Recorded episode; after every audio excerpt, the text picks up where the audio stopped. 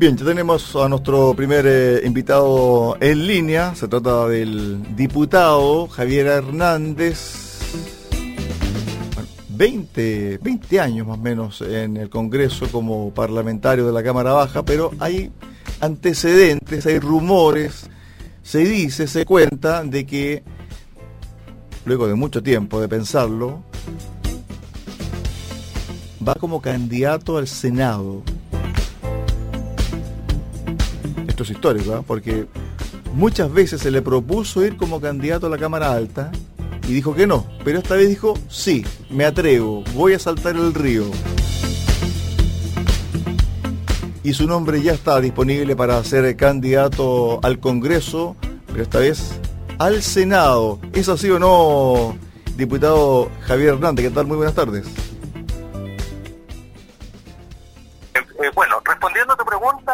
Eh, sí, siempre he estado, me han estado solicitando desde el partido la posibilidad de ser candidato a senador desde hace mucho, mucho tiempo. Y después de evaluarlo, de estar en consideración, después de conversar con muchas personas, con dirigentes de mi distrito, con dirigentes del partido, esto, eh, he manifestado mi disposición de estar eh, disponible para una posible candidatura a senador. De aquí esto se tiene que definir de día al lunes, por lo tanto, esa es la situación en la cual nos encontramos. Y para eso me han pedido que me inscriba, como a todos, me imagino a todos los candidatos y precandidatos les estoy pidiendo su inscripción dentro del partido. Ahora, en un escenario futuro, hipotético, ¿va a ser compañero de lista o van a ser compañero de lista con eh, Iván Moreira? No solamente con eso, estamos pensando en armar una, una lista importante dentro de la región, eh, de tal manera que sea lo más competitiva posible y de hecho se están incorporando no solamente eh, el senador que usted menciona, sino que también Carlos Ignacio Cuche y Alejandro Santana por Renovación Nacional. Somos una lista que creo yo que vamos a ser competitivos dentro del sector y bueno, después la, son las personas. Uno tiene que eh, demostrar, por un lado, y dedicarse a que las personas son lo fundamental en cualquier evento político que se desarrolle. La gente ha estado decepcionada de la política y eso significa eh, estar cercano. ¿A qué, ¿A qué cosa? Al candidato presidencial que tenemos, que es Sebastián Sichel, y su programa, porque él es un hombre que nace de la clase media, yo soy un hombre de la clase media chilena, de la región, y quiero estado en mi región eh, y quiero seguir estando en mi región. Por lo tanto, pongo mi nombre a disposición con la mayor humildad posible, pero sin embargo con la mayor dedicación. Una de las características eh, que me dice la gente que tengo es mi constante presencia en terreno. Y esa característica la tengo que multiplicar varias veces para poder darme a conocer tanto en Puerto Montt como en Chiloé Chiloé continental, porque eh, es la provincia de Atalena hoy día. Porque eso, en definitiva, lo que está demandando la ciudadanía es que uno haga carne los problemas que eh, tienen eh, y que los afectan a las personas y a los ciudadanos. Estamos a jueves 19 de agosto. Esto se tiene que zanjar de aquí al domingo 22 porque creo que el lunes 23 se tienen que inscribir en las listas. Eh, Sí, eh, normalmente, bueno, si eh, esto es un acuerdo mucho más grande que tiene que ver con otros partidos, entonces la coalición eh, va a tener que buscar los mejores candidatos a nivel nacional. Si eso se, ya creo que gran parte de, del esquema está definido y, normalmente las candidaturas se inscribían el día lunes a las 23.59 porque se llegaba justo al registro electoral en esos tiempos. Espero que en esta ocasión sea mucho antes y que sea el lunes en la mañana o el lunes a media tarde, de tal manera no estar dando un espectáculo más eh, para ir inscribiendo nuestra, lista. Ahora bien, con respecto al tema de las listas eh, para el Parlamento, tanto en la Cámara Baja como en la Cámara Alta, va a ser muy importante. ¿A qué me refiero?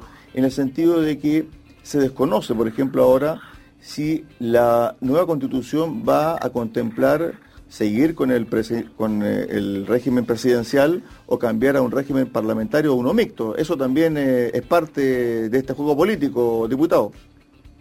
Sí, la verdad de las cosas es que yo creo que va avanzando el país. Normalmente los países latinoamericanos eh, son más dados a tener un sistema más presidencial porque efectivamente existe mucha inestabilidad. Pero en Chile hemos ido evolucionando y hemos ido avanzando y creo que ya estamos para dar un paso a un semi-parlamentarismo de tal manera de poder tener y compartir los eh, eh, eh, los poderes que hoy día están distribuidos y concentrados en el poder ejecutivo. Así que yo creo que eso es un camino que va a avanzar y me imagino que la convención constituyente va a ir en ese camino. Respecto al tema de los otros eh, candidatos, también por ejemplo Alejandro Caroca, ex Ceremi de Salud, ¿qué sabe usted de, su postulación?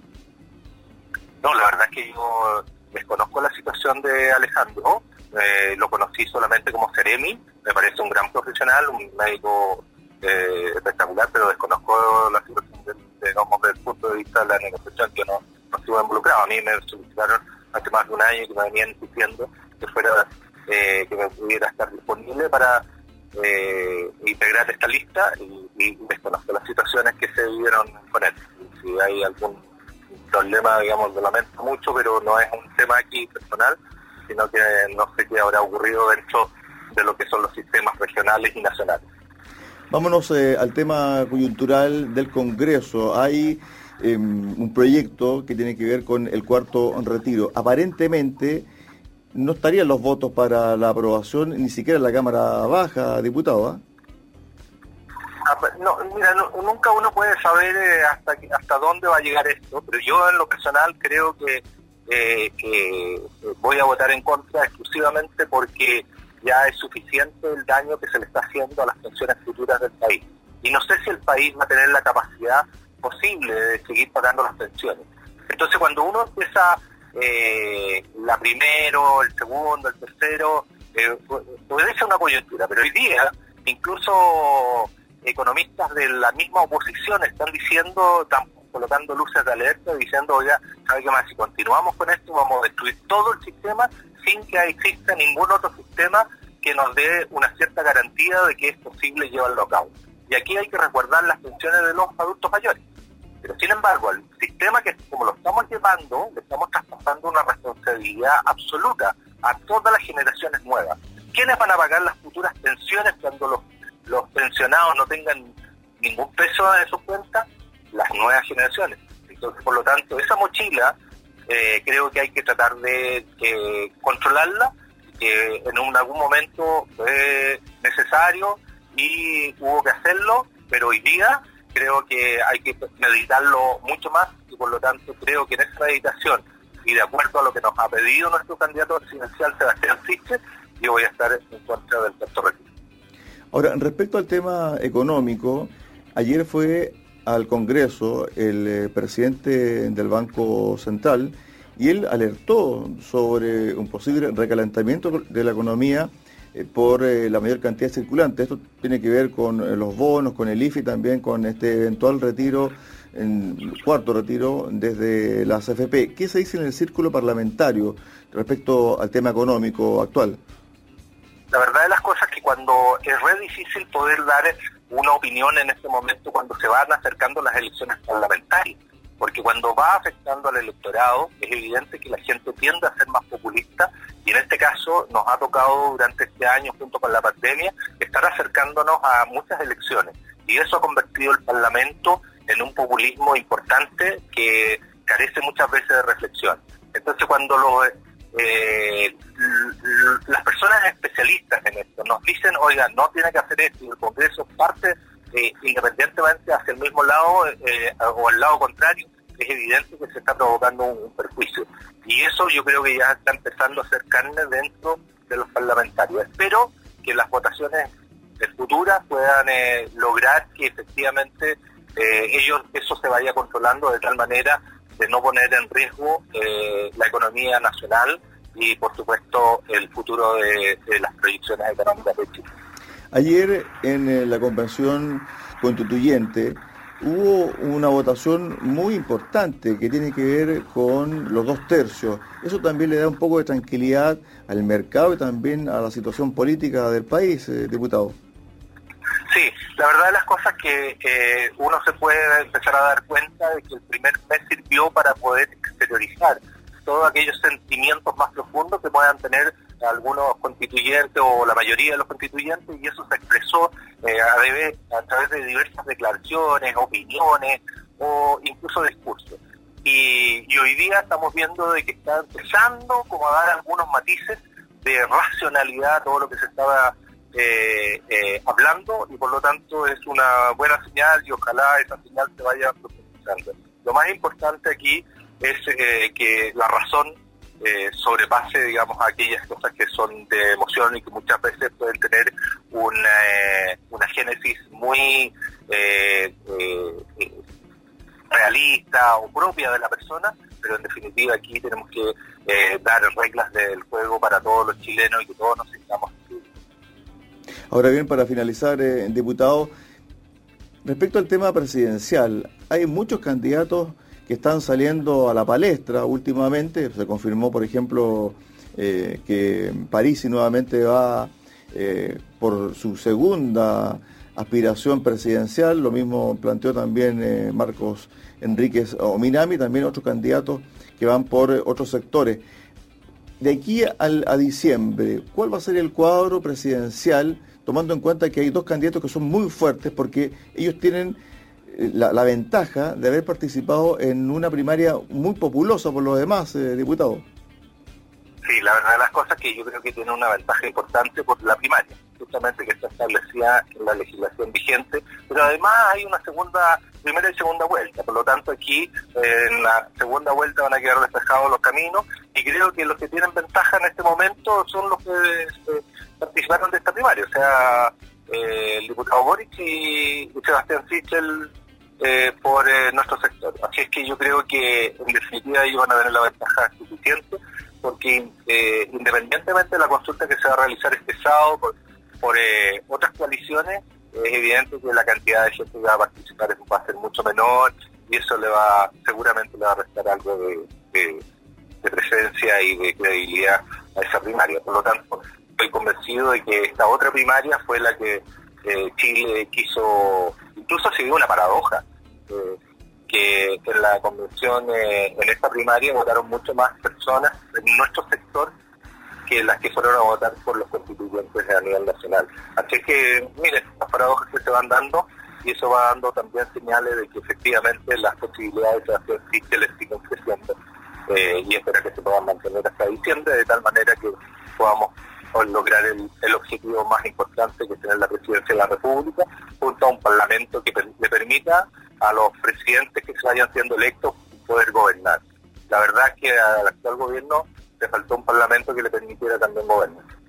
Estuvimos con el diputado por la zona Javier Hernández, quien acaba de confirmar su postulación a la Cámara Alta, al Senado de la República. ¿Después de cuántos años en la Cámara Baja, diputado?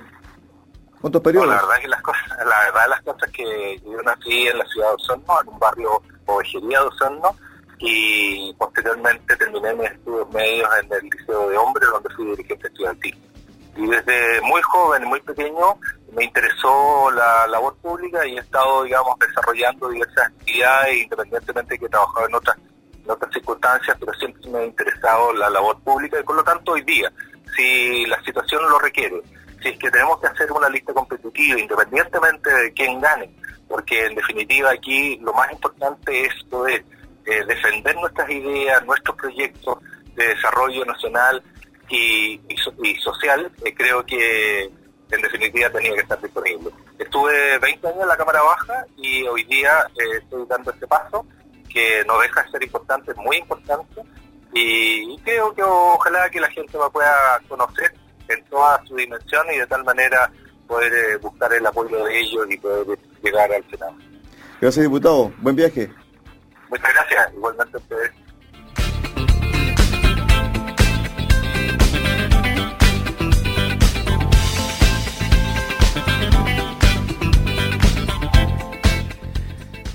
Ahí estaba, el eh, actual diputado Javier Hernández anunciando su candidatura al Senado, a la Cámara Alta.